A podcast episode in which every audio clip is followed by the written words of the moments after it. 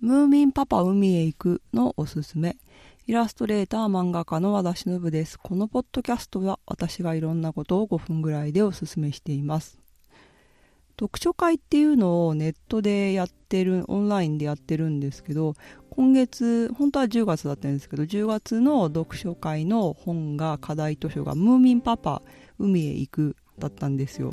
で、面白かったんですよね。まあ前に読んだ時より、なんか自分が思ってたのとちょっと違っていたなっていうのがあって、まあネタバレ、ムーミンパパのネタバレを気にする人がどこまでいるか分かりませんが、読んでから読みたいという人は全然聞かないでください。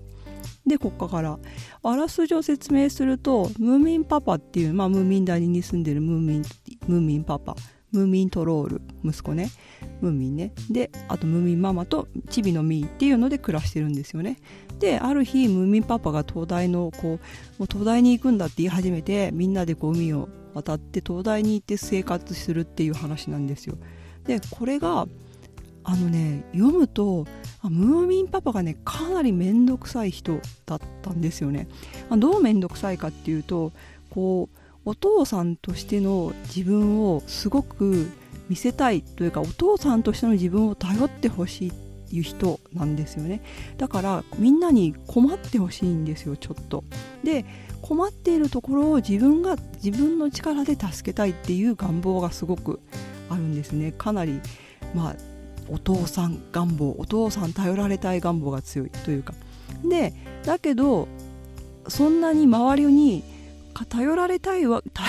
頼られたいが興味はないというか周りを見て周りっていうかまあムーミンママとムーミントロールのことを見てはいないけど頼ってほしいっていうのがあって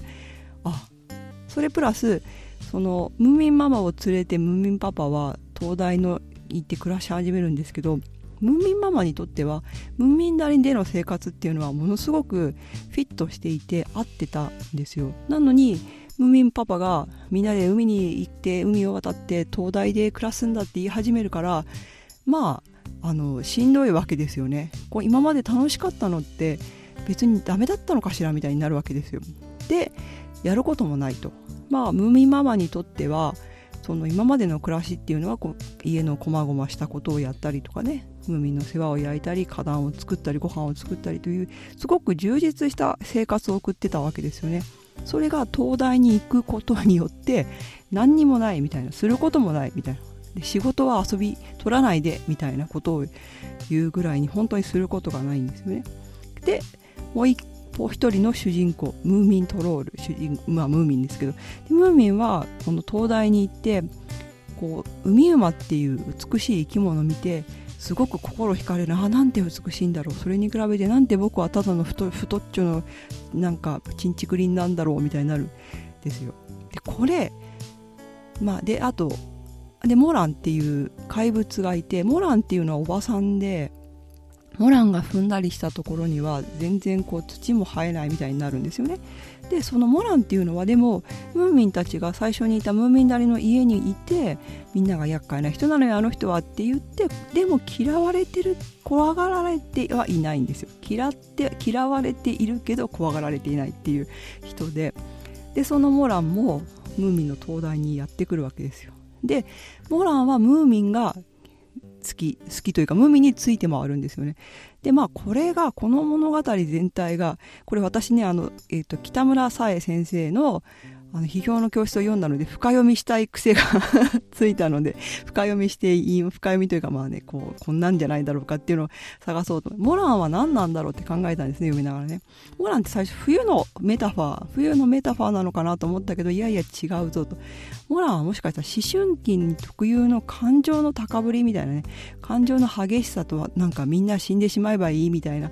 のの現れなんじゃないかなと思うようになってみるとこの物語全体がムーミンの思春期に 思春期とその家族のこう変化みたいな話っていう風にも読めるようになってだからムーミンのお父さんっていうのはまだムーミンとお母さんに自分を頼ってもらいたいと思ってる。だから息子の思春期が分かっていない。でムーミントロールはじゃあどうかというと海馬っていう美しいものにまあこれは本当にこうアイドルに惹かれるように恋をする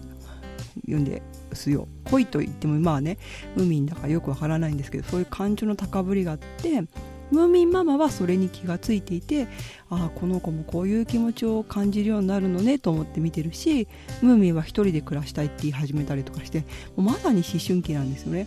だけどパパはそれを受け入れられない。そしてパパは自分のことしか見ていないからムーミンママがおかしいこうねめんどくめんどくさいしんどくなってこの生活がしんどくなって自分のこう世界を作るために絵を描いたり始める絵をねがあの家の中に絵を描き始めるんですけどそれで何を描いてるかもずっととんちんかんなことを言い続けるわけですよ。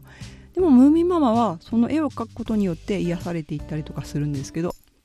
なのでこれは本当にねなんか家族がこう子供が大人になることによって関係が変わっていって、まあ、本当に実際ムーミンパパとムーミントロールの関係も最後にはちょっと変わっていったりするんですけど、まあ、そんな風にねこ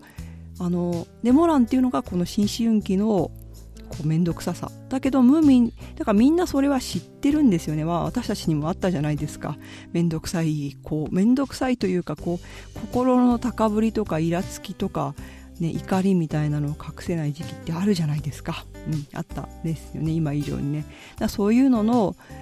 こう塊だとしたらみんながそのモランをまあそういう人だからしょうがないよ。だけど近づきすぎちゃダメだよっていうのはすごくわかる。みたいなね。とかねあって、まあ、その思春期であとはその孤独の象徴としての漁師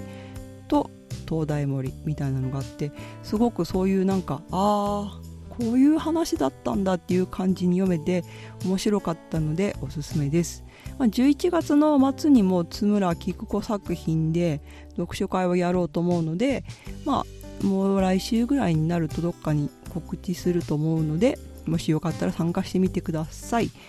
参加興味がある人は DM ください。でこのポッドキャストではトークテーマ感想を1点募集しています。宛先はしのぶ .it.gmail.com まで。ではまた。